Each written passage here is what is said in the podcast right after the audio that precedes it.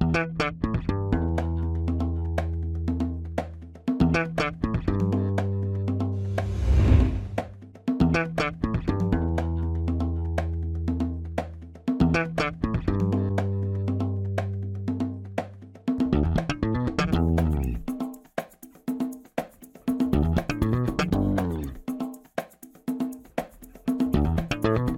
Este é o Tapa da Mão Invisível, podcast destinado àqueles que querem ouvir ideias que abalam sociedades e não são ditas na mídia tradicional. Bem-vindo, Paulo Fux. Tudo certo, Júlio? Tudo firmeza, cara. Hum. Cara, hoje estamos aqui para falar, é, batendo sempre, fazendo check inicial do nosso do nosso slogan, que a gente vai falar de assuntos que não são ditos na mídia tradicional, que a mídia tradicional só fala de esquerdices. Não, não, não. Não, não, não porque tem alguém da mídia tradicional hoje, enquanto aqui. É não, é, mas a mídia tradicional escuta o, o nosso entrevistado de hoje. Seja muito bem-vindo, João Pereira Coutinho. Obrigado, obrigado pelo convite, é um prazer estar aqui. Hoje o episódio, Valeu. Júlio, é uma parceria com o Fórum da Liberdade, organizado pelo IEE, e é graças a eles que o, o Coutinho está aqui conosco. Mas vamos lá para nossa, nossos recados únicos iniciais e depois a gente volta para a entrevista.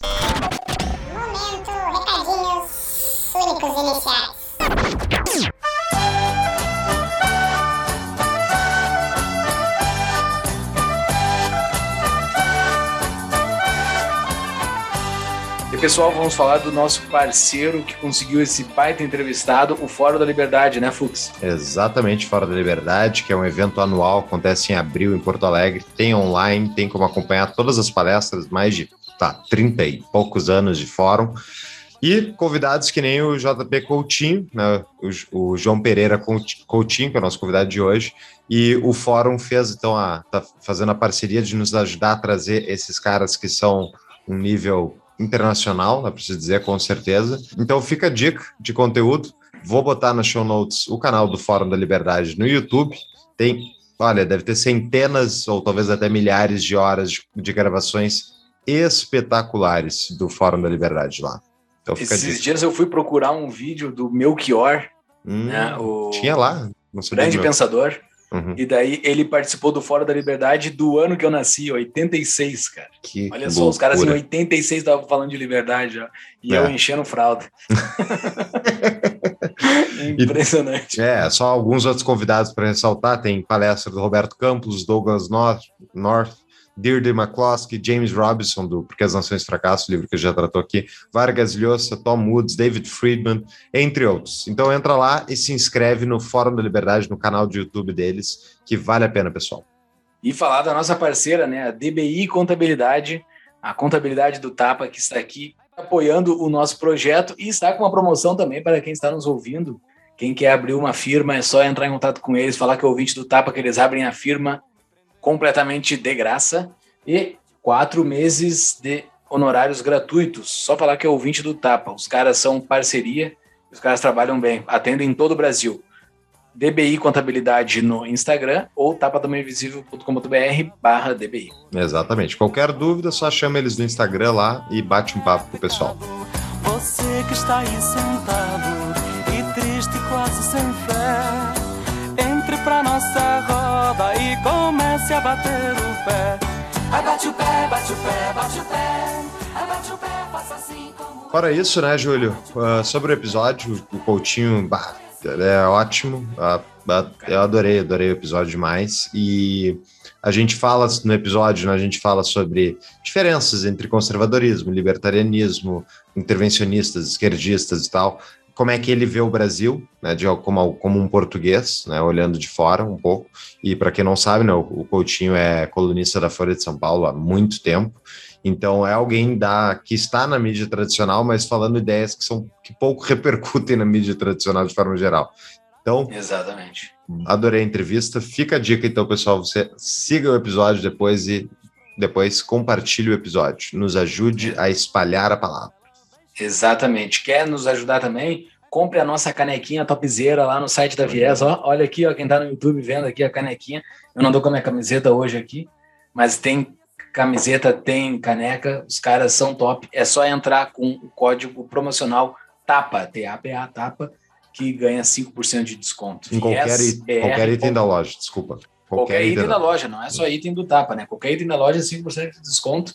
Só entra lá, viesbr.com. E se você então tiver interesse em apoiar o Tapa, fica a dica do nosso apoia-se, não para de crescer. O Apoia-se tem é uma comunidade que a gente tem no Discord, é um aplicativo de troca de mensagens, onde a gente tem diversos canais que falam desde, olha, tem press... é tanto canal, né, Júlio, que tem pressão para a criação de novos canais, a inflação Exato. de canais para discutir temas específicos. Agora, o último recentemente aberto foi sobre meio ambiente, e daí. Exato é, o pessoal gosta de discutir, basicamente.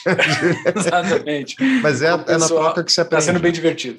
Está sendo uhum. bem divertido o canal do meio ambiente. Já está tendo uma, uma petição para se abrir um canal sobre religião, que daí ah. vai, vai, ser, vai ser violento. ah, e além disso. e, mas vai ser bem divertido. Além disso, sabe o que, que tem? Que a gente, tem um canal que a gente presta um serviço aos nossos apoiadores, que é o seguinte: que é o canal Quero Like tu quer, tu tem um post, tu, tu, deu um post que lacrou na internet, assim, tu lacrou no Instagram, tu bota o link lá no canalzinho, o pessoal vai lá e dá like no teu, no teu, no teu. Claro que o pessoal não vai dar like em coisa ruim, né? né? Tem que ter um post bom, né? Tem que ter um post bom.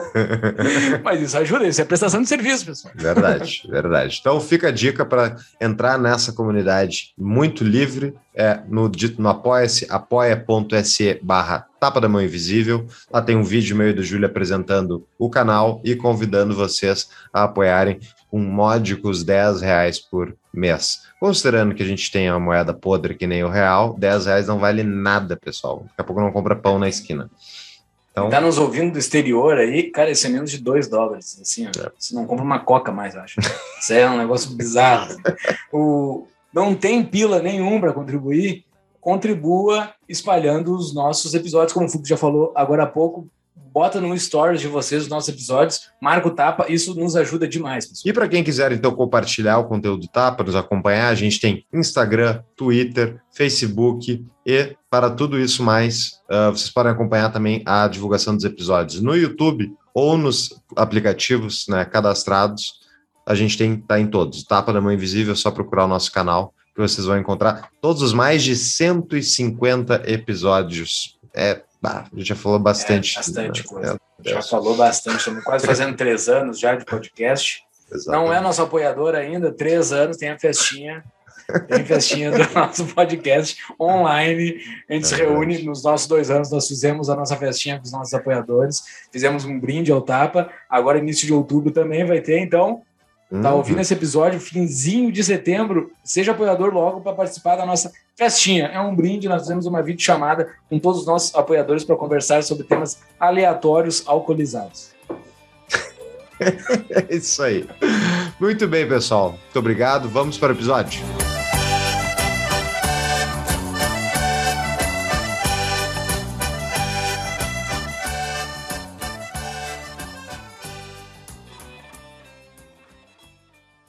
Então, Júlio, qual é o currículo do nosso convidado? Vamos apresentar então o nosso convidado de hoje, João Pereira Coutinho, colunista da Folha de São Paulo, é professor de Ciência Política no Instituto de Estudos Políticos da Universidade Católica Portuguesa, em Lisboa. Publicou no Brasil os livros de Crônicas, Avenida Paulista e Vamos ao que Interessa, juntamente com o ensaio As Ideias Conservadoras Explicadas a Revolucionários e Reacionários. O seu livro mais recente é Edmund Burke, a Virtude da Consistência, pela editora Ainé. Ainé. Mais uma vez, seja muito bem-vindo. Valeu por aceitar o nosso convite para a gente falar desse obrigado. assunto que já tratamos algumas vezes aqui, falar sobre conservadorismo, essa coisa que corre nas trevas. Aqui no Brasil, até uns até uns 10 anos atrás, falar de conservadorismo era uma coisa das trevas, assim, é tipo, o vilão do filme é conservador, o vilão do filme escuta música clássica, tem bom gosto, ele tem muitos livros, então ele é, ele é conservador. Uh, o conservador, ele necessariamente ele precisa, ele precisa ter essa, essa, essa caricatura, não do malvado, né? mas essa caricatura de alguém que tem um gosto por algo superior, por algo por algo pela literatura, pela boa música. Tu acha que isso faz parte do conservador? Essa caricatura que a mídia fez, eh, ela está um pouco correta? Começando Olha, simples. eu acho que depois da experiência do governo Bolsonaro, falar de conservador é quase uma blasfémia no Brasil e com alguma razão. Ou seja, depois da catástrofe que se passou no Brasil nos últimos anos, uh, a palavra, se já era uma palavra complicada, depois destes quatro anos, eu acho que ela passou a ser uma palavra absolutamente proibida. Mas ser conservador depende do que você significa por conservador. Você pode ser um conservador do ponto de vista pessoal, na forma como você, como você vive a sua vida. Há pessoas mais conservadoras que outras. É, Sim. A espécie humana é assim. Há pessoas mais conservadoras, pessoas menos conservadoras.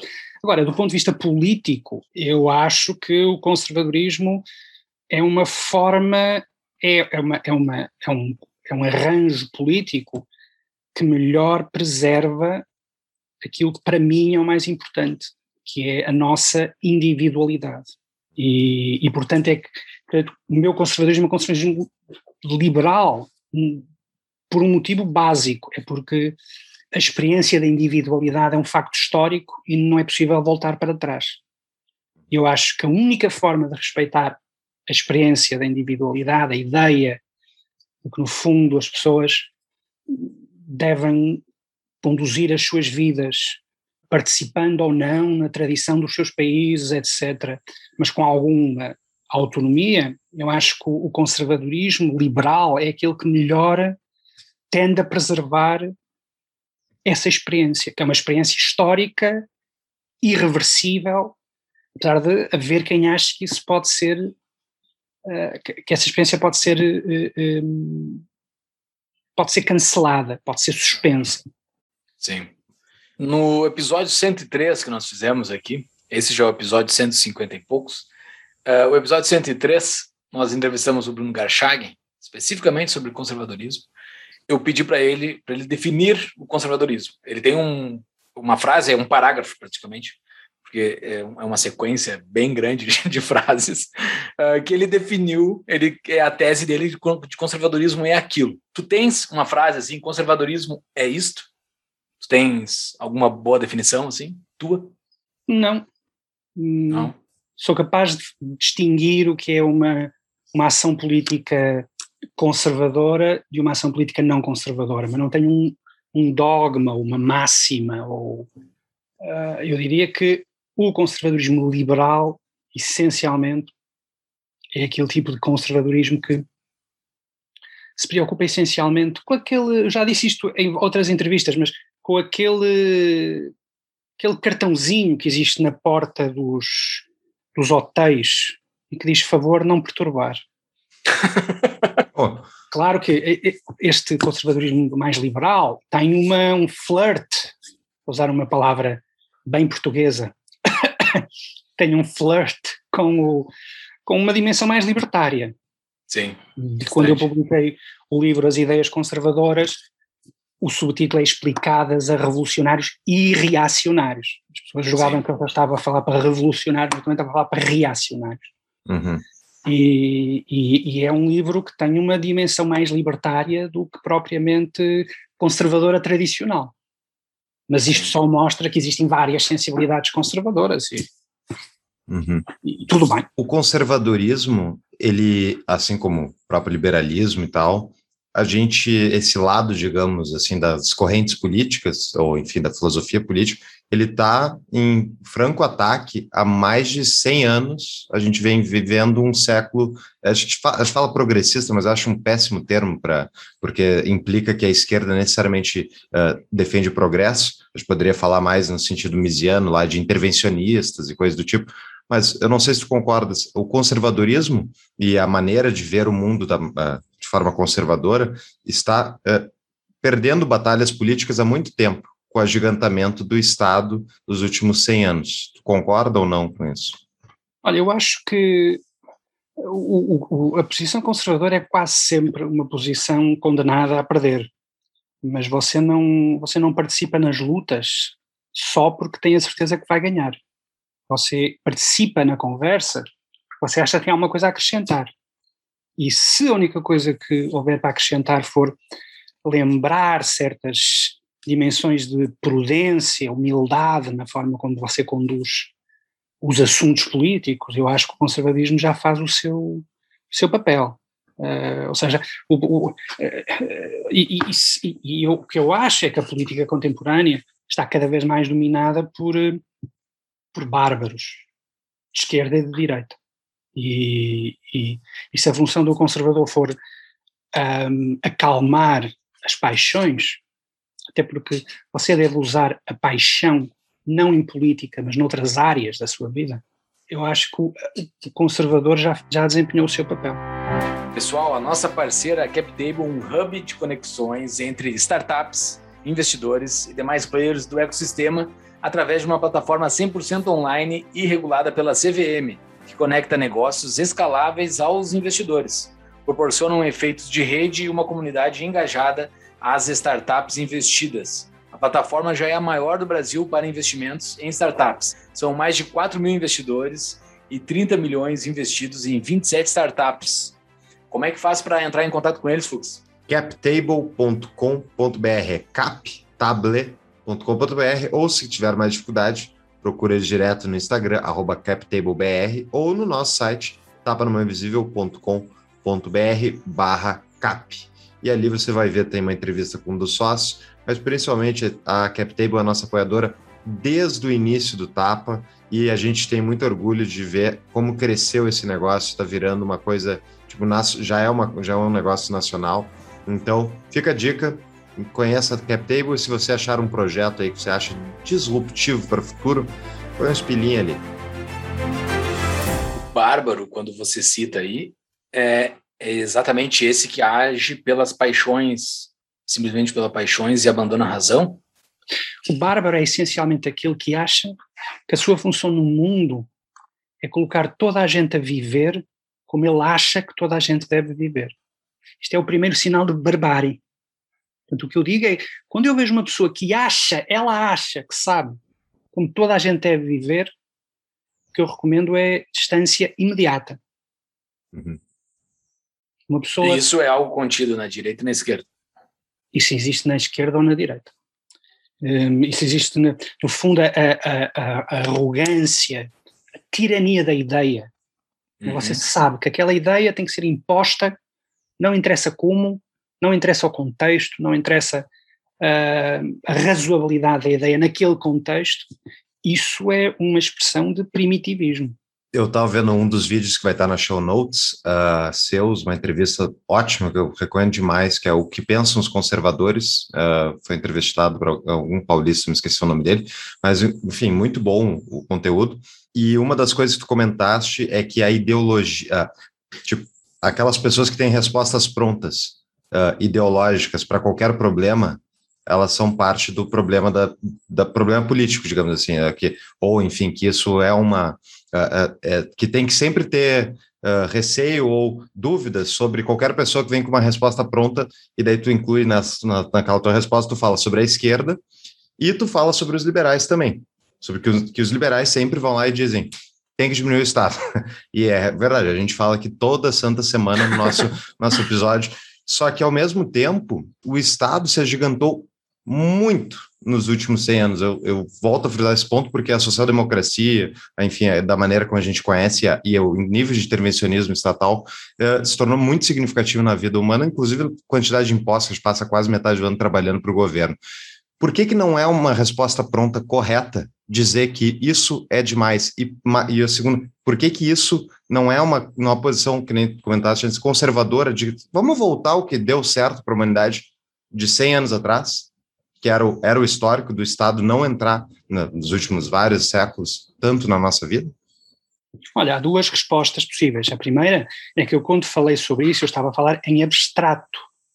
Ou seja, eu admito que, olhando para uma realidade em concreto, e eu, eu como eu tive a oportunidade de dizer online, na, na troca de e-mails, eu não conheço a realidade brasileira para poder estar a, a, a dar receitas ou sugestões, mas uh, se uma análise da realidade brasileira, política e económica, chegar à conclusão, como eu desconfio que chega, de que há um problema de patrimonialismo e de estatismo no Brasil, é evidente que isso convida a uma solução que nós podemos designar por liberal, no sentido liberal negativo, no sentido de, defesa de uma maior dimensão da liberdade negativa.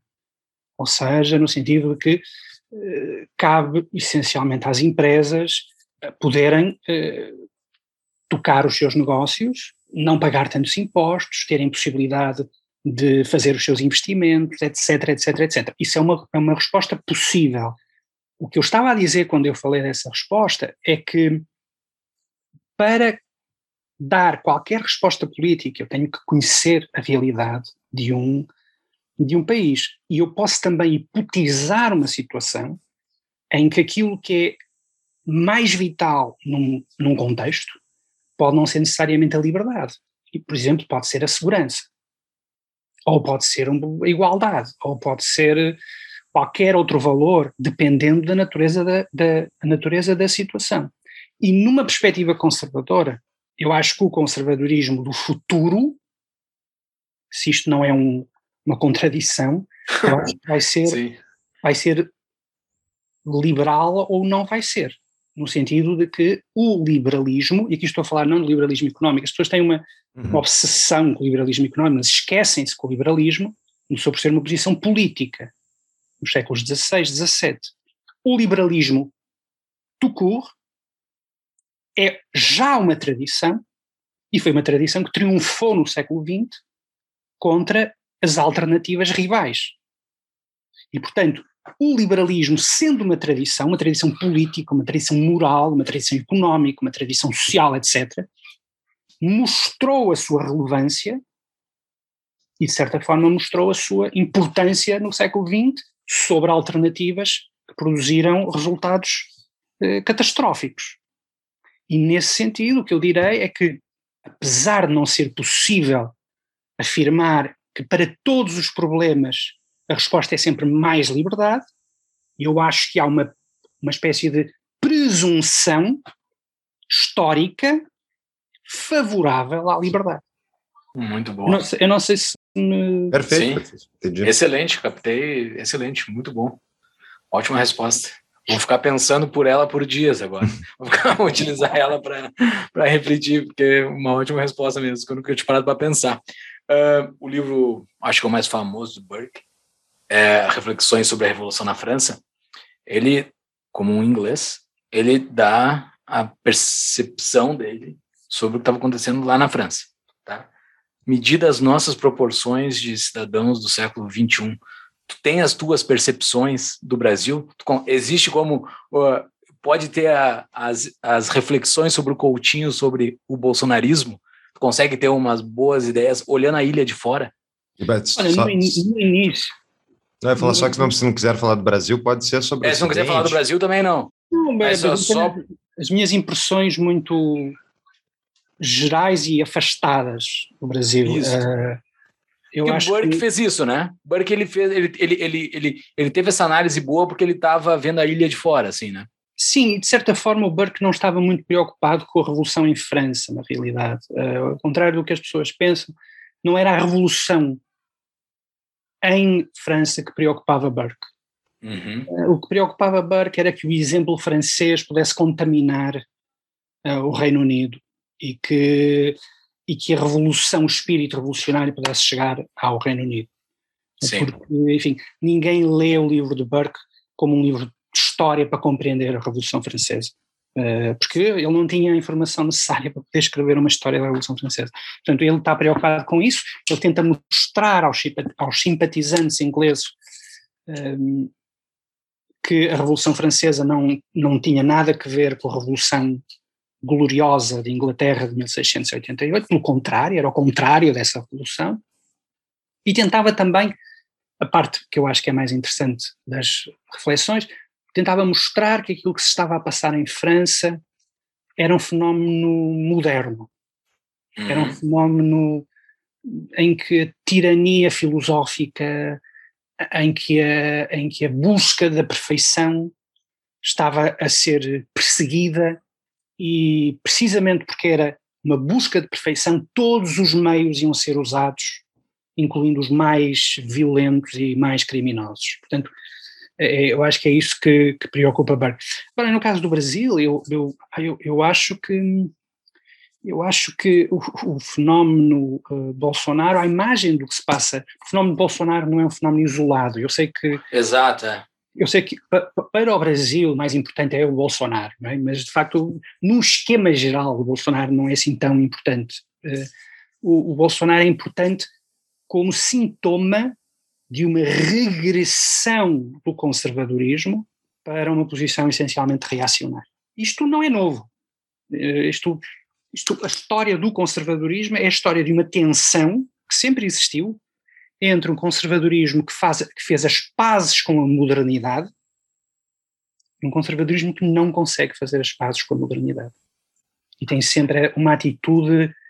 O, o Mark Lilla chama-lhe a shipwrecked mind, ou seja, é uma mente de náufrago, é uma mente naufragada. É, no fundo, é, é aquela parte do pensamento conservador que acha que a única forma de salvar o mundo, porque acha que o mundo está irremediavelmente perdido, é voltar para trás para um passado onde, sei lá, havia valores familiares, havia ordem nas ruas, segurança, respeito, um passado que nunca existiu, aliás. Isso é uma construção mental, da mentalidade reacionária. E, portanto, eu diria que o Brasil tem neste momento em exibição eh, uma das facetas possíveis em que o conservadorismo se pode revelar. Isto acontece com todas as ideologias.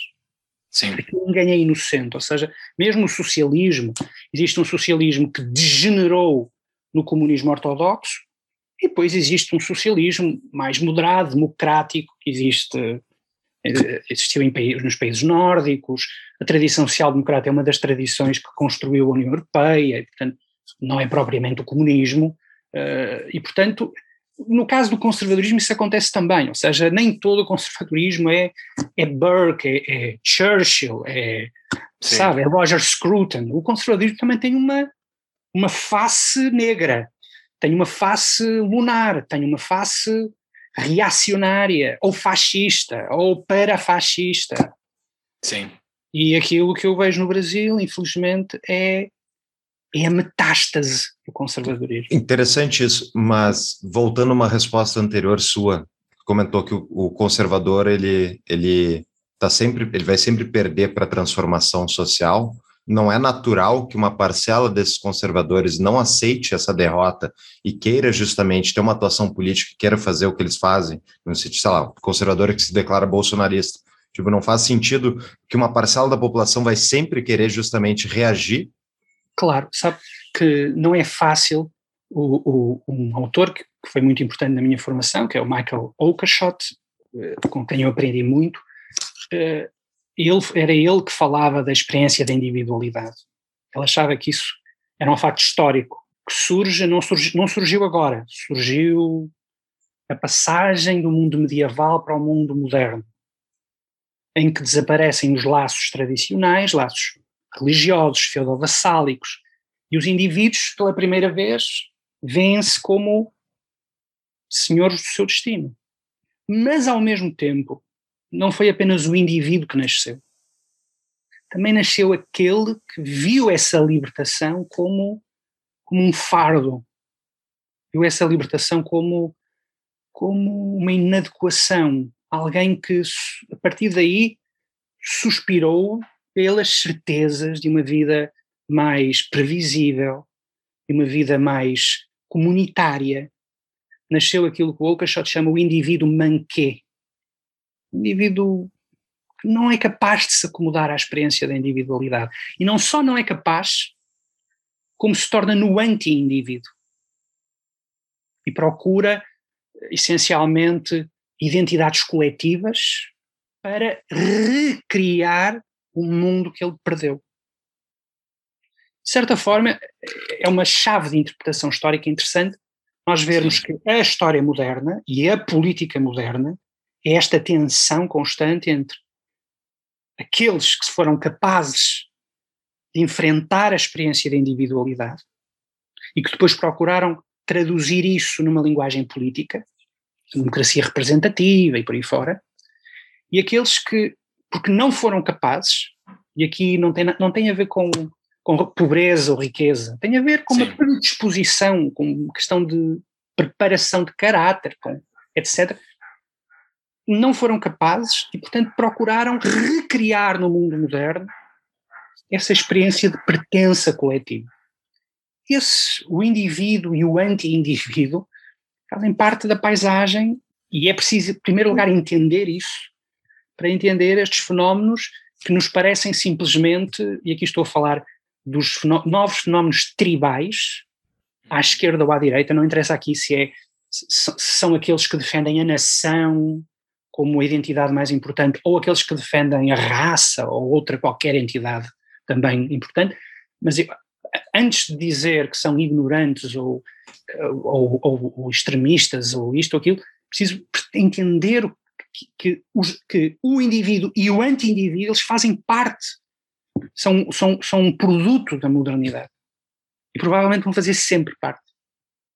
E, e umas vezes a experiência da individualidade é promovida, mas outras vezes hum, vemos estes, estes espetáculos de regressão.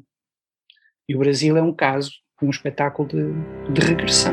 Se você ouve o Tapa há muito tempo, ou alguns episódios, você sabe o quanto a nossa moeda está perdendo valor constantemente devido à inflação. Solução para isso é votar que muda ou comprar Bitcoin e tirar um pouco dos recursos que vocês estão deixando na mão dos nossos queridos políticos e colocarem isso no sistema Bitcoin. Uma das maneiras mais fáceis e rápidas de se investir em Bitcoin é utilizando a plataforma da Bipa, que é a nossa parceira. Então, para quem quer comprar Bitcoin, eu utilizo o serviço. Eles têm desde saques em Lightning, né, que é basicamente gratuito o saque da moeda que foi comprada lá, mas principalmente você pode colocar as compras recorrentes. Pode comprar um real de Bitcoin todo dia, cada semana, quanto quiser. Enfim, é só entrar lá e fazer o seu cadastro. Para você conhecer mais sobre a BIPA, você pode entrar via o nosso site, tapadomainvisível.com.br barra BIPA, ou procurar eles também em qualquer rede social Instagram. Eles têm um aplicativo na Apple Store e tem na do Android também. Fica a dica, compras recorrentes e facilidade de uso, tem a BIPA, que é a nossa parceira para compra de Bitcoin. O negócio é tão fácil, pessoal. Se você baixar o app agora, você terá bitcoins antes desse episódio acabar. Então, baixa o app agora, compre os bitcoins e rapidinho já vai estar terminando esse episódio como um portador de bitcoins. Isso aí. Liberte-se. Isso é um fenômeno recente no Brasil, ao, na tua interpretação? Isso foi aconteceu agora? O, que nem tu falou, né? Isso é um sintoma, né? Falaste que o Bolsonaro é um sintoma de algo que já estava acontecendo. Isso são resquícios de algo mais profundo? Eu presumo que haverá uma dimensão histórica profunda que tem a ver com o facto, que tem a ver com uma tradição patrimonialista forte no Brasil. Uhum. Uh, nesse sentido, uh, essa experiência de individualidade, eu, por exemplo, eu acho que ela não é muito forte em Portugal, por exemplo. Ou seja, embora no caso de Portugal a história portuguesa é uma história muito particular, porque é uma história que foi a história de Portugal é em grande medida a história do Estado português.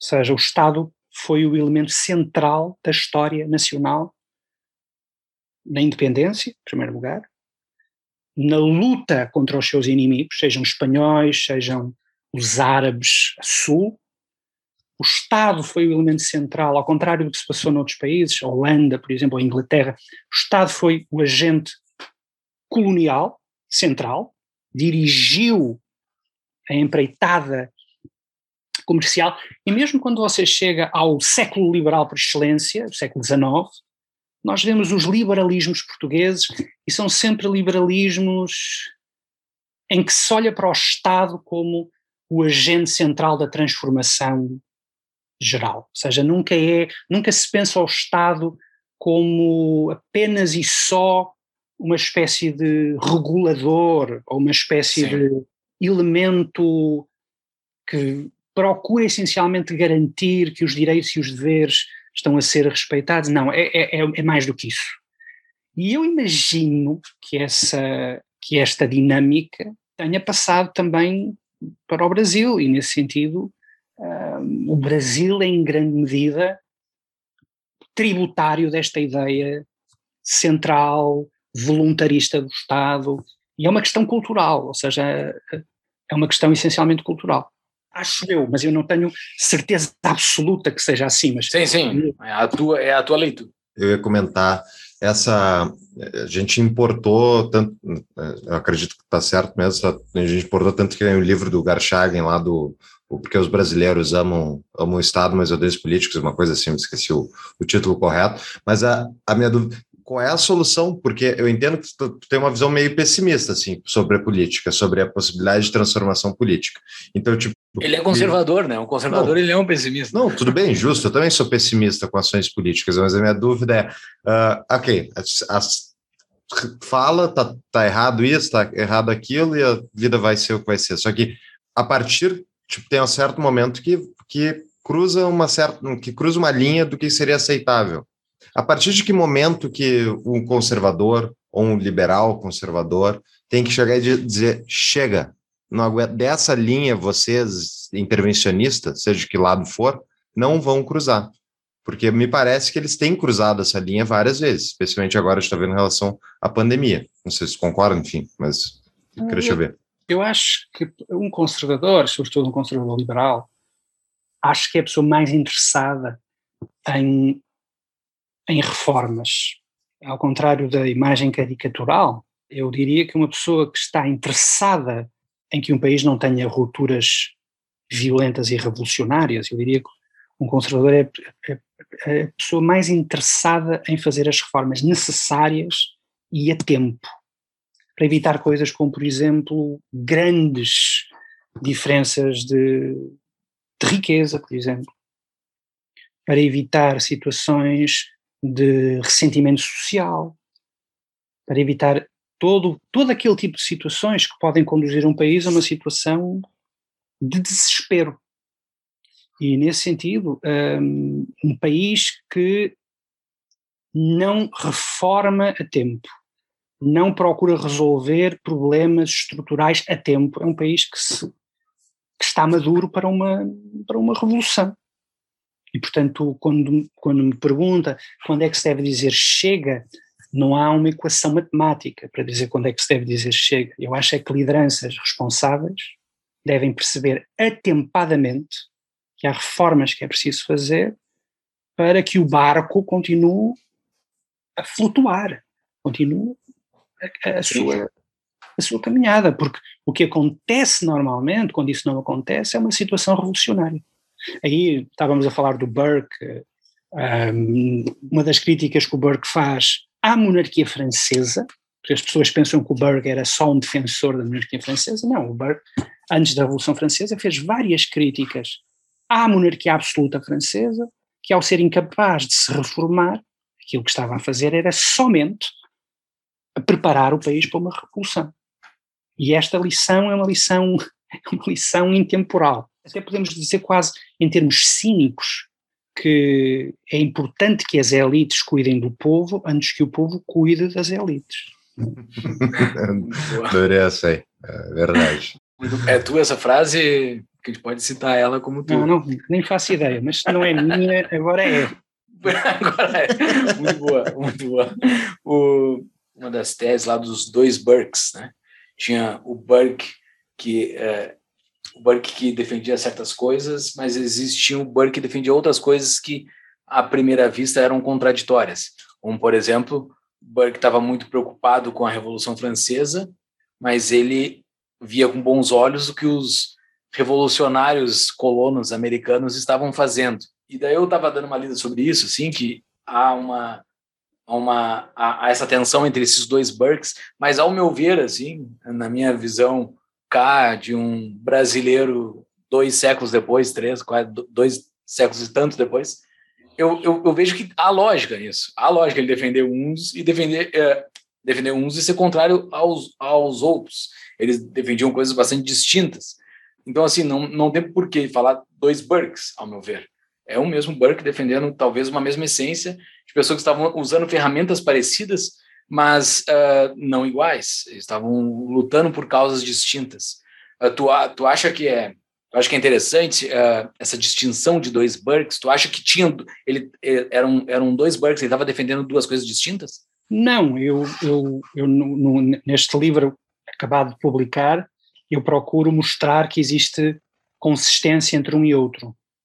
Uhum. Uh, mas para, enfim, e explico com, uma, com aquilo que eu acho que é uma concepção que Burke tinha do que era a natureza humana, e, mas resumindo o argumento de forma quase caricata, eu quem quer o argumento, lê o livro, né? Exatamente, ou seja, quem quiser mais pormenores, acho que deve ler o livro, mas eu diria que eu diria que o que preocupou Burke na Revolução Americana e na Revolução Francesa foi a mesma coisa, foi o radicalismo em política. Porque uh, os revolucionários americanos, uh, eles não eram radicais, assim. Exatamente. Ou seja, na Revolução Americana, por mero acaso, o verdadeiro radical era Jorge III, o rei. Ele é que era o radical, ele é que era o elemento revolucionário. E porquê? Porque ele estava basicamente a desprezar toda a tradição, toda a prática que tinha sido seguida até então e procurava cobrar impostos nas colónias americanas. E, e a posição de Burke, Burke nunca diz que o rei não tem direito a cobrar impostos nas colónias. É muito importante, ou seja, Burke não, não põe em causa o direito do rei um, e portanto ele, o Burke não aceita aquele argumento no taxation without representation. Porque o Burke também sabia que existiam outras regiões no Reino Unido que eram cobradas, uh, uh, eram cobrados impostos lá e, no entanto, essas regiões não tinham representação em Westminster. Portanto, o Burke ele não concorda com os colonos com a ideia de no taxation without representation. O que ele acha é que o facto de termos um direito não significa que o devamos exercer sobretudo quando a situação e a realidade na América já era muito diferente daquilo que o rei eh, e o partido Tory imaginavam. Ou seja, o Burke dizia que, basicamente, se os Estados Unidos da América têm matéria coletável, então que as suas autonomias, os seus governos uh, regionais, que devem cobrar os seus impostos lá. E, e, basicamente, os impostos, tudo o resto estaria dependente dos atos de navegação entre uh, os Estados Unidos e a, a, a Grã-Bretanha. No fundo, o que o Burke está a dizer é é isto que sempre funcionou. Sim. E, no entanto, o rei uh, está basicamente a, fazer uma exibição de força, a subjugar os americanos, etc. E, tal. e é também isso que o Burke vai criticar na Revolução Francesa, ou seja, o, o Burke ele não discute a Revolução Francesa tendo em conta uh, a beleza de ideais abstratos ou de direitos abstratos. Sim. Da mesma forma, o que ele critica é o facto de se procurar impor a uma sociedade um ideal de perfeição que só pode conduzir à violência e ao terror, como acabou por acontecer. Ou seja, Burke está a escrever em 1789, as reflexões são publicadas em 1790, e no entanto ele já está a ele já está a prever o cortejo de, de horror, já está a prever que os, gays, que os, que os, que os reis vão ser uh, guilhotinados. Sim. E, e que, que, que aquilo, a loucura toda só vai, só vai parar quando existir um ditador militar que diga acabou a Revolução Francesa, ponto final, ordem. Sim. Ditador esse que também acabou por existir, Napoleão, mas que ele já não, já não ah, não testemunhou, porque Burke acaba por morrer em 1797. Uhum. E portanto eu diria que nos dois casos não há dois Burkes, há um Burke, que é um, um estadista essencialmente da prudência e do antirradicalismo, eu diria. Excelente. Voltando para o nosso mundo moderno, onde é que se faz essa distinção do que, que, tem que ser mantido devido às tradições e ao princípio lá do Charles, Charles Charleston, eu não sei fazer, falar o nome dele, do, da cerca de Charles, Charleston, eu não lembro o nome. Chesterton. Chesterton. Cerca de Chesterton. Se tu conhece, se vê uma Chesterton. cerca. É Chesterton, é isso aí. Uh, se tu vê uma cerca, né, não, uh, antes de tirar ela, pergunta por que ela está lá. Mas, então, onde é que é esse ponto onde tem uma tradição que existe há muito tempo, sei lá, pega a escravidão, teve por muito tempo, e a partir de um certo momento ela é vista como uma tradição errada e tal, porque ela é moralmente, uh, uh, sei lá, eticamente, né? e, e incorreta, errada e tal. Uh, como é que a gente faz essa avaliação para, um, para alguma coisa hoje em dia que a gente enxerga na sociedade? Onde é que se diz? Isso é uma tradição histórica que, no princípio, a gente não vai, não vai mexer porque a gente não sabe o que pode acontecer. E a partir de que ponto que tem, não, isso aqui é, é jogo, isso aqui faz parte da, do que politicamente deve se poder, uh, enfim, mudar. Olha, eu acho que isso é uma resposta, a resposta a essa pergunta depende daquilo que do desenvolvimento moral e da sensibilidade moral de uma sociedade. Uh, porque não uma tradição não é só pelo facto de ser uma tradição que deve ser mantida. E, e normalmente há esta, há esta confusão entre uma tradição e uma antiguidade. Uhum. Portanto, nem tudo o que é uma antiguidade deve ser mantido. Ou seja, tudo deve, deve, deve obedecer, primeiro, a um critério de utilidade, mas também a um critério de, de benignidade, daquilo que respeita a natureza humana, daquilo que, eh, daquilo que respeita uma espécie de, de horror à desumanidade, à humilhação e, e nesse sentido eu diria que o caso da escravatura é um caso óbvio, ou seja, eu até admito que a escravatura pudesse ser útil para os escravocratas.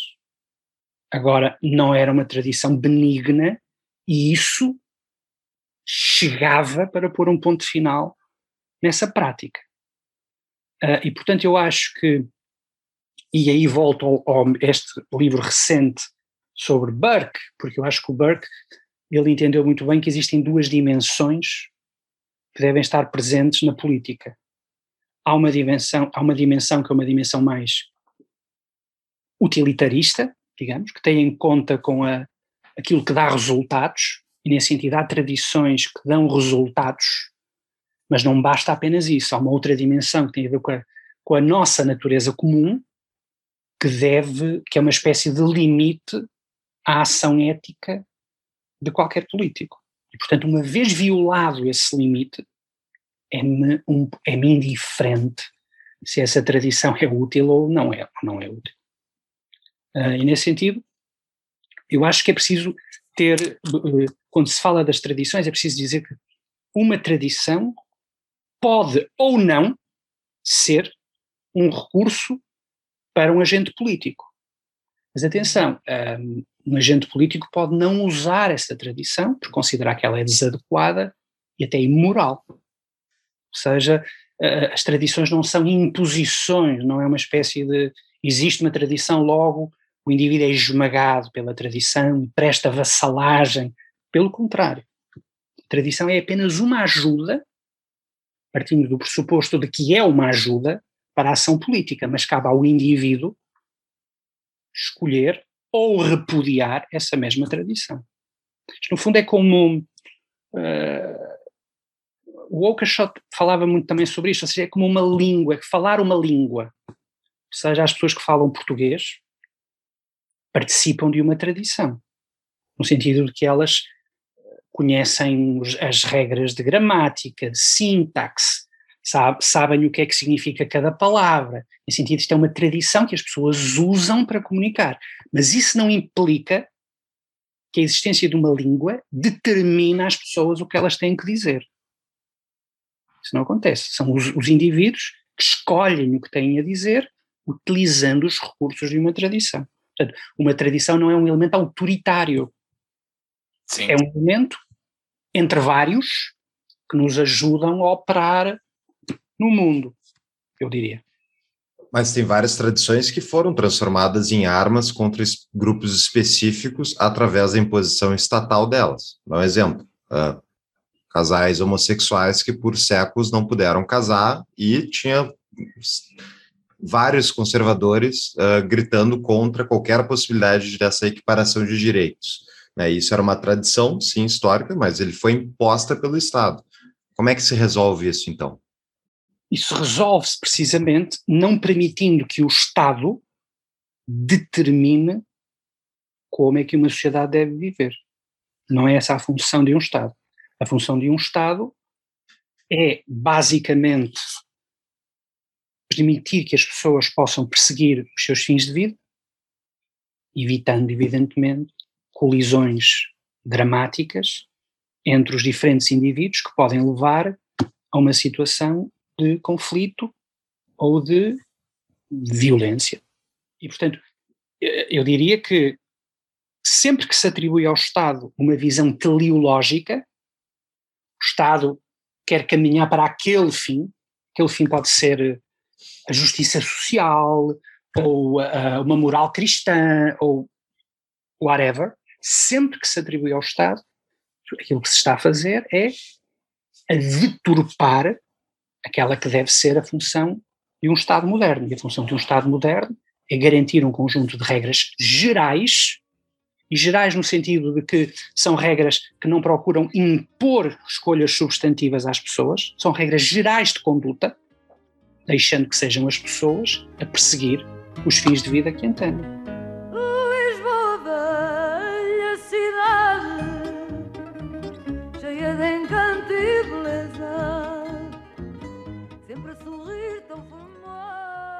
É possível ter um Estado que não vá passar por cima dessas regras mínimas de convivência?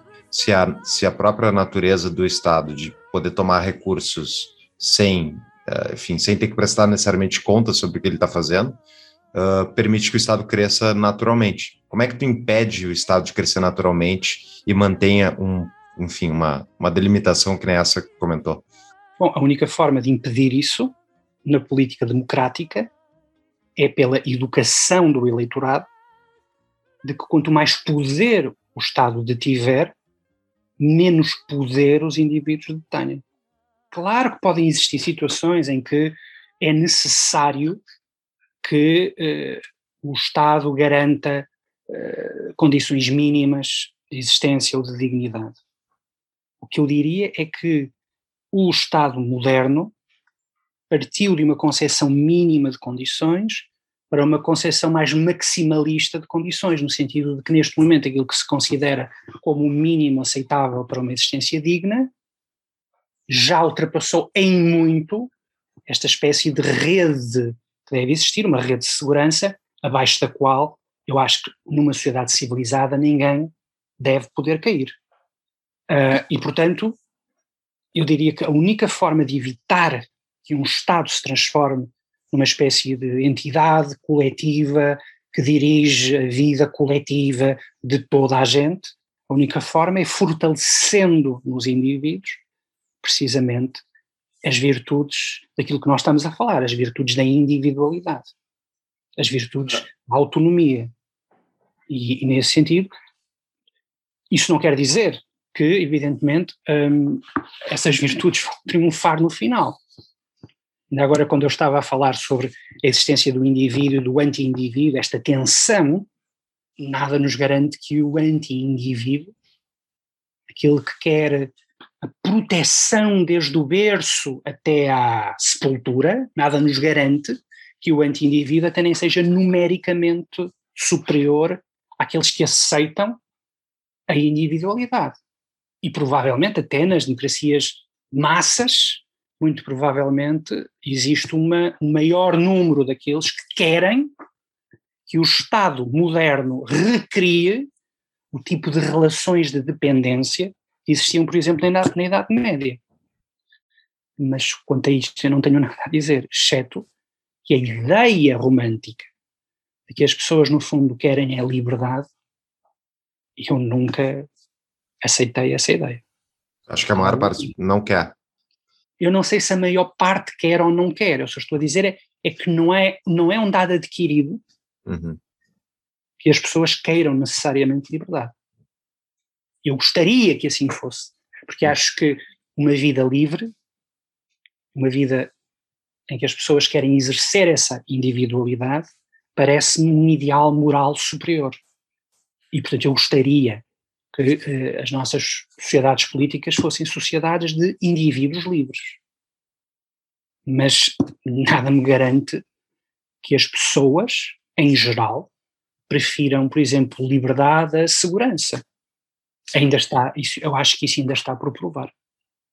Tu falaste lá no início, né, numa das tuas respostas, que eu não sei qual foi o termo específico, mas que não há nenhuma segurança para frente, uh, tende a uma coisa ruim, provavelmente. Não há, não, não há uma chance de vitória, não há, há, uma chance de luta para o conservadorismo, mas não uma chance de vitória, né? não uma, uma certeza de vitória, né? Mas sim, ele tem que lutar. E agora, nessa última resposta, que a solução, ou para que o Estado não se meta em outras coisas, seriam indivíduos que queiram sua liberdade, né? Porque eu, para, para, que não, para que não tenham indivíduos que demandem por Estado se intrometendo na vida de todo mundo. Eu vejo que as duas respostas se casam bastante, assim, na próxima pergunta que eu vou te fazer, que é a seguinte, eu também, eu acredito que os indivíduos, que as, as pessoas queiram amar a sua liberdade, queiram querer, uh, tem que ter um desejo por sua liberdade mas elas não têm. Eu acho que a única arma de alguém que defende uma sociedade minimamente civilizada é fazer com que os demais queiram amar a sua liberdade, queiram, desejam estar numa situação mais livre. Só assim para que o Estado não se meta na nossa vida. Porém, o outro lado sabe que a arma deles é exatamente o contrário. É fazer com que as pessoas não conheçam a sua liberdade, não queiram a sua liberdade. E, e catástrofe, catástrofe assim, catastrofista, total, uh, eu vejo que eles ganham bastante de léguas de distância da gente, porque as pessoas demandam, elas amam a dependência, elas amam, elas, elas não querem estar livres.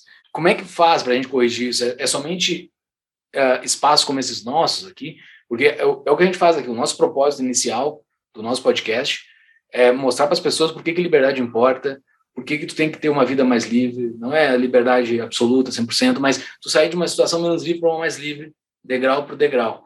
Eu acho que essa é a solução. Tu acha que é a solução? Tu achas que tem uma outra solução que a gente possa, ou talvez a solução não é essa? Eu diria que as duas condições básicas podem eventualmente uh, mostrar às pessoas que uma vida livre pode ser preferível a uma vida de dependência, mesmo que uma vida livre não garanta uma vida livre é ao mesmo tempo uma vida responsável. E, é mais trabalhosa, talvez? Né? Mais trabalhosa, mais etc. Mas que existem recompensas uh, para esse tipo de vida implica educação e riqueza. Uh, em primeiro lugar, existe uma educação para a individualidade, que de certa forma mostra que existe vantagens numa vida livre, com todos os obstáculos, etc., mas que isso é recompensador para a, para a nossa natureza. E, em segundo lugar, acho que só um, um país que seja capaz de produzir riqueza é um país que potencia uh, nas pessoas a vontade de serem crescentemente mais livres. Portanto, quando você não tem uma boa educação e, para além disso, também não tem um país capaz de gerar riqueza, por variedíssimos motivos, eu diria que, enfim, eu diria que a causa liberal tem grandes problemas e, e será sempre um fenómeno de nicho. Como eu digo aqui em Portugal, eu tenho amigos liberais que, que não gostam de ouvir isto, mas eu digo que, que os liberais em Portugal, agora menos, porque agora, agora em Portugal há um, há um partido que chama-se Iniciativa Liberal, é um partido que, apesar de tudo, começa, tem alguma uh, presença nas novas gerações e, sobretudo, nas gerações que estudaram fora, que viram outros mundos, que puderam comparar o que se passa em Portugal com aquilo que se passa em países mais ricos e também, por isso, mais livres. Um, apesar de tudo, esta nova geração, eu vejo, são, são os meus alunos, eu vejo que há, há uma grande diferença nesta nova geração. Portanto, eu diria que uh, um país que seja capaz de ter uma educação para a individualidade e ao mesmo tempo que seja capaz de criar riqueza para que as pessoas possam querer mais, experimentar mais, arriscar mais. Eu acho que, que, que isso é, são as duas condições fundamentais de uma sociedade mais livre. E, e ah, eu, eu, muitas vezes digo aos meus amigos, digo, bom, eh, isto dos liberais, eu, eu conheço todos os liberais, e eles enchem uma sala porque to, todos nos conhecemos a todos e, sabe, é, é, assim uma, é um, é um universo muito restrito, mas agora eu acho que é, é, um, é um universo que começa a expandir-se e, e, ainda bem. Quem sabe? É. Os liberais brasileiros, a piada interna nossa era que os liberais brasileiros cabiam numa Kombi, e agora a gente já, já freta um, um avião, talvez, tal. É, mas os, talvez, eu não sei se Portugal está um pouco mais para trás em relação a isso. Alguns estão sendo expulsos da Kombi, os liberais iniciais lá que entraram no governo Bolsonaro, querem tirar eles da Kombi porque eles não são liberais. É, enfim, né, mas uh, uma das coisas que eu vi ao longo, especialmente depois que o, o governo Bolsonaro tomou posse e tal, uh, dentro do próprio meio liberal e e, eu, e como um ciclo da parte da formação dos liberais uh, dentro das suas câmaras, das, suas, das suas bolhas, né? A gente, eu vejo muito, é um ciclo que eu passei que é o de tu conhece as ideias liberais, tu começa a estudar mais, enfim, te aprofundar, e no meu caso, virei a chave, virei libertário anarcapitalista, li Rothbard e fiquei com laser eyes contra o Estado, raiva do Estado. Depois passou a raiva e eu passei a ter, porque eu vi, não, eu posso ter raiva, não ter raiva, o Estado continua aqui, continua tributando e não adianta, não dá para ver a vida brabo. Uh, mas eu vejo que é uma coisa meio natural, assim, não só de liberais, mas uh, que nem os conservadores que a gente comentou antes, que, uh, enfim, querem reagir aos intervencionistas e tal. Eu vejo que a tolerância com o pensar diferente, a tolerância com a pluralidade se esvai. Quanto, com, quanto mais a pessoa entra para a arena política, mais ele vai perdendo, muitas vezes, a capacidade de tolerar as opiniões con, contrárias. Né? Até porque, na visão de um anarcapitalista, o Estado está te roubando e as pessoas que apoiam isso estão apoiando o roubo. Então, é, é, consegue, a pessoa naturalmente fica brava. Mas é, qual é a importância da tolerância para o pensamento liberal e conservador com quem discorda da gente?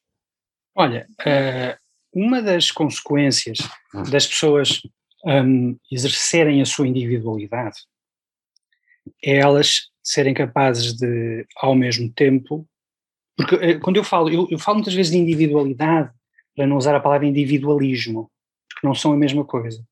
Quando uma pessoa aprende a cultivar a sua individualidade, implica ao mesmo tempo ser capaz também de ordenar um pouco a sua alma, no, no sentido platónico até, no sentido de e, e, quando somos capazes de fazer isso, um, uma das consequências é que somos também capazes de controlar melhor o lado reptiliano que nos define.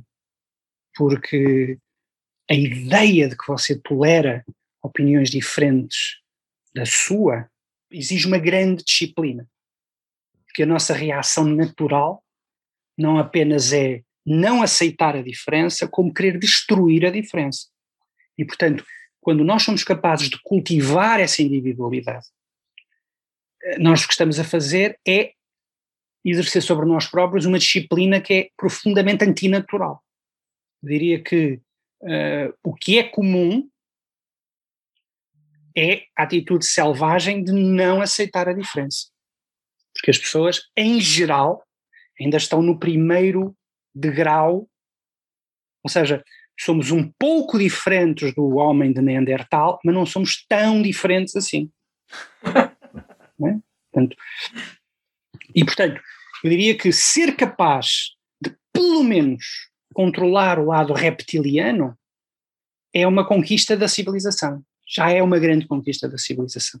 Mas, em segundo lugar, para além disso, ou seja, para além do lado da disciplina, existe um, uma outra dimensão que tem a ver com a própria modernidade, ou seja, a conclusão mais importante a que John Locke chegou é que, ao contrário daquilo que era afirmado, defendido durante séculos, e que era a uhum. ideia de que só pode existir paz civil quando existir um único dogma e toda a gente subscrever um único dogma, esta era a ideia que dominava o mundo pré moderno, ou seja, a ideia de que, no fundo, eh, nós só podemos ter paz quando a dissonância, quando os dissidentes forem exterminados. E aquilo que John Locke fez, de forma bastante revolucionária até, foi virar o jogo ao contrário. O que ele diz é, não, na verdade, isto está errado, ou seja, a única hipótese de existir paz civil Não é com toda a gente subscrever o mesmo dogma, mas pelo contrário, onde as pessoas tiverem uma certa dimensão de indiferença àquilo que é dito na, na esfera pública. Isso foi uma das maiores conquistas da modernidade. Foi, foi no fundo, essa, essa sacada Sim. de que a paz civil só se faz não pela subscrição a um dogma, mas pelo contrário, pelo facto de cada das pessoas livremente professarem os, os dogmas que entendem, desde que não ponham em causa a paz civil. O que eu acho é que nos últimos anos nós temos assistido uh, à esquerda e à direita, mas é engraçado porque a esquerda liberal está a transformar isso numa espécie de, de cartilha central, nós estamos a assistir a uma regressão para a pré-modernidade, em que no fundo a dissonância ou a discórdia são vistos como um erro ou um pecado, vou usar a linguagem medieval, e portanto só pode existir paz, justiça social, quando toda a gente subscrever o mesmo dogma. Ou seja, é como se o John Locke nunca tivesse existido. E isto é uma regressão uh, brutal. Sim. Ao explicar o livro sobre a Revolução da França, uh, do Burke, você falaste que, na verdade, ele estava descrevendo algo que ele estava com medo que chegasse na Grã-Bretanha. Né? E ele deu esse aviso. O aviso dele funcionou? Salvou o país dele? Eu acho que aquele livro dele uh, deu um, deu uh, reverbera atos dele até hoje, uh, atos não, mas resultado. O que eu acho que esfriou a paixão revolucionária em Inglaterra foi, na realidade, a Revolução Francesa uh, elle-même, é? ou seja, quando começaram a ver, quando se começou a ver a execução dos reis, quando se começou a ver o, o Robespierre e o terror, depois as guerras internacionais lançadas pela França, aí a sociedade inglesa entendeu que, na verdade, os, aqueles que eram contra a Revolução Francesa, como Burke, afinal estavam certos. Uh, Sim. Portanto, eu acho que foi essencialmente a realidade que acabou por eh, mostrar que a Revolução Francesa não era a Revolução Gloriosa que os ingleses tinham tido em 1688-89, em que basicamente mudaram o rei porque entenderam, sobretudo numa interpretação mais liberal, mais Whig, entenderam que o rei era um elemento revolucionário. Um, e, portanto, afastaram Jaime II, importaram Guilherme de Orange. E havia muitos ingleses que, quando se dá a Revolução Francesa, achavam que os franceses estavam a fazer exatamente o mesmo que os ingleses tinham feito em 1688-89. E o Burke diz: não, não é a mesma coisa, isto é uma coisa diferente, uma coisa totalmente moderna. Como diz o Burke, isto é uma revolução filosófica, não tem nada a ver com os nossos problemas constitucionais, que eram problemas práticos de governação. Sim. E eu, portanto, eu diria que a realidade acabou por, por dar razão a Burke não foram os seus textos por si só que convenceram os, os britânicos. Foi, foi a realidade. Como normalmente acontece, não é? Antes da chegada eu disse-lhe ao ouvido Esse teu amigo mais parece teu amor Nem todo cacheiro é para dar contigo A gente tem uma pergunta de patrão do Antônio Luiz Calmon Filho Momento patrão pergunta como é que você vê as críticas a quem se define, a, a quem se define como liberal conservador? Por, tipo aquela crítica de não existe tal coisa, né? Ou é um ou outro. Tem gente que fala isso. Eu acho que todas as críticas são legítimas e eu acho que desde que essas críticas tenham um mínimo de conhecimento teórico do que é o conservadorismo liberal. No sentido de que o conservadorismo liberal é uma espécie de, eu diria que é um, é um refinamento do pensamento liberal. Ou seja, enquanto que o pensamento liberal é um pensamento que está essencialmente preocupado com, está essencialmente preocupado, o, o liberalismo clássico está essencialmente preocupado com estabelecer limites ao poder político uh, e, portanto, está essencialmente preocupado em estabelecer essas fronteiras salvaguardando um conjunto de direitos que em certos autores são direitos inalienáveis, naturais, etc, etc. O que o conservadorismo acrescenta, o conservadorismo liberal, claro, acrescenta é provavelmente uma maior sensibilidade histórica e tradicional, lembrando, e lembrando aos liberais, que muito daquilo que eles defendem, na realidade, só é compreensível no contexto de uma determinada tradição. Um exemplo, os liberais falam muito dos direitos naturais, falam muito da dignidade da pessoa humana, etc., mas é preciso lembrar que esses conceitos não foram forjados no século XVII pelo pensador A, B ou C. Há uma história, que aliás começa na religião, onde a lei natural, onde a dignidade da pessoa humana, a universalidade da dignidade da pessoa humana foram trabalhadas e teorizadas. E, portanto, uh, no fundo, é como se um conservador liberal fosse aquele que lembrasse ao liberal que até ele tem uma história. Excelente.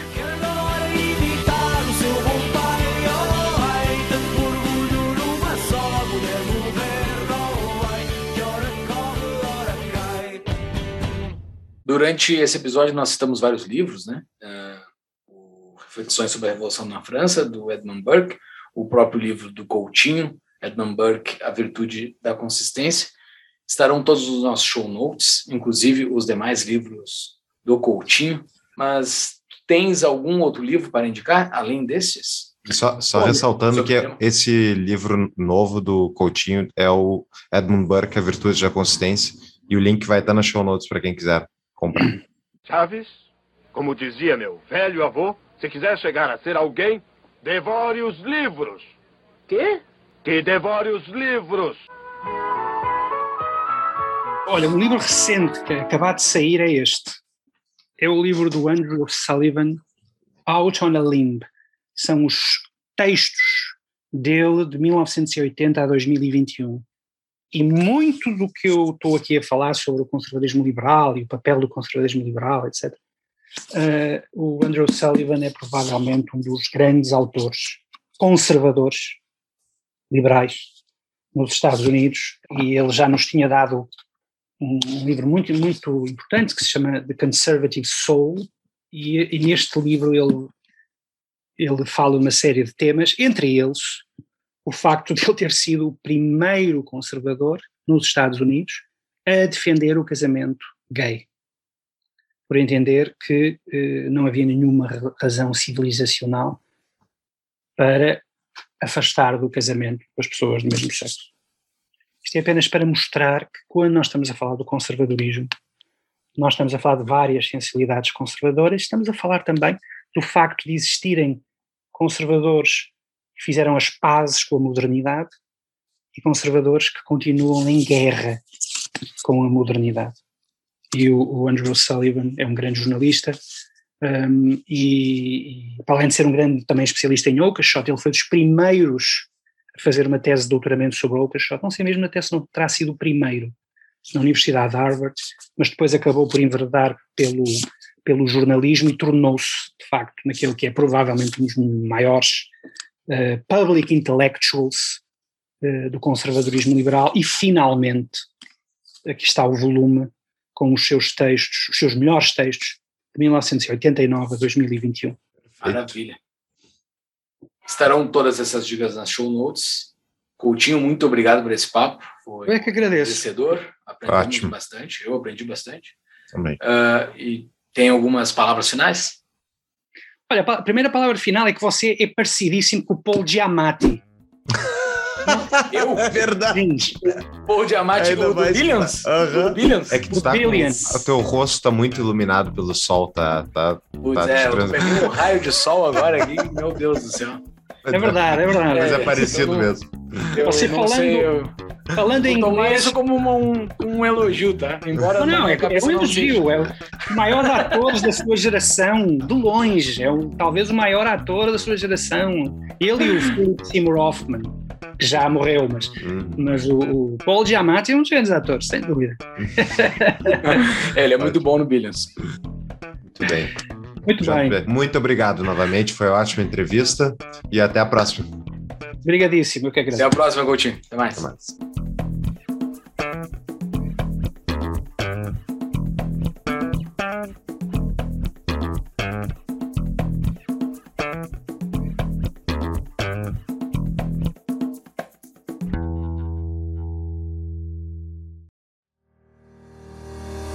Você quer empreender no Brasil?